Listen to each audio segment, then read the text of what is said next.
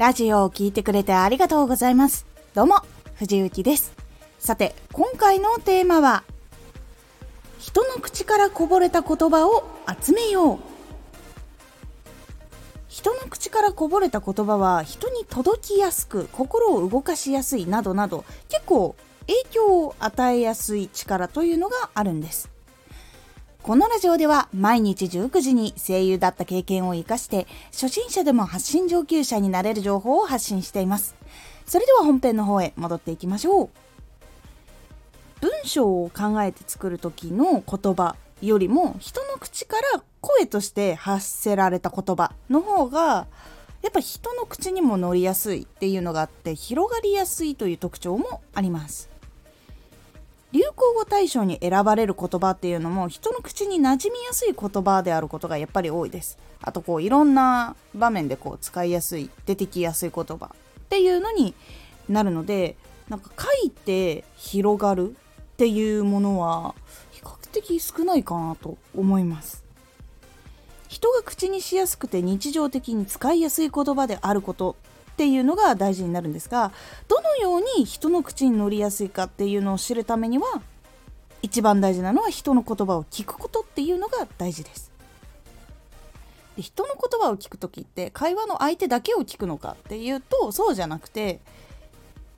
作業しにカフェに行ったりする方も多いかと思うんですけどその時にこう街の中とか仕事のこう場所でそのフロアでどんなこう言葉で会話されてるのかとかカフェでどんな会話が行われてるかとかそういういろんな場所とか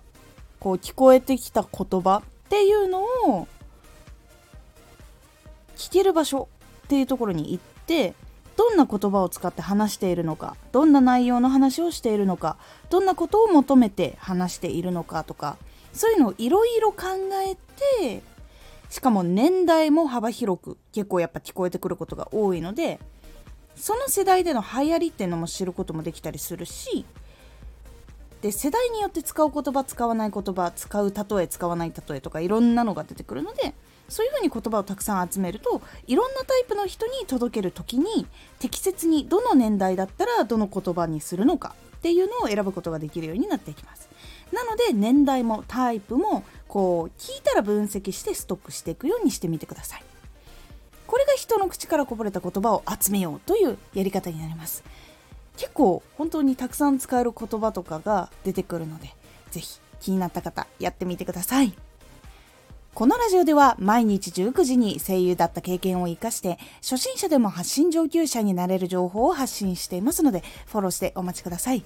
毎週2回火曜日と土曜日に藤雪から本気で発信するあなたに送る上級者の思考の仕方やビジネス知識などマッチョなプレミアムラジオを公開しています。有益な内容をしっかり発信するあなただからこそしっかり必要としている人に届けてほしい。毎週2回火曜日と土曜日ぜひお聴きくださいツイッターもやってます。ツイッターでは活動している中で気がついたことや役に立ったことをお伝えしています。ぜひこちらもチェックしてみてね。コメントやレター、いつもありがとうございます。では、また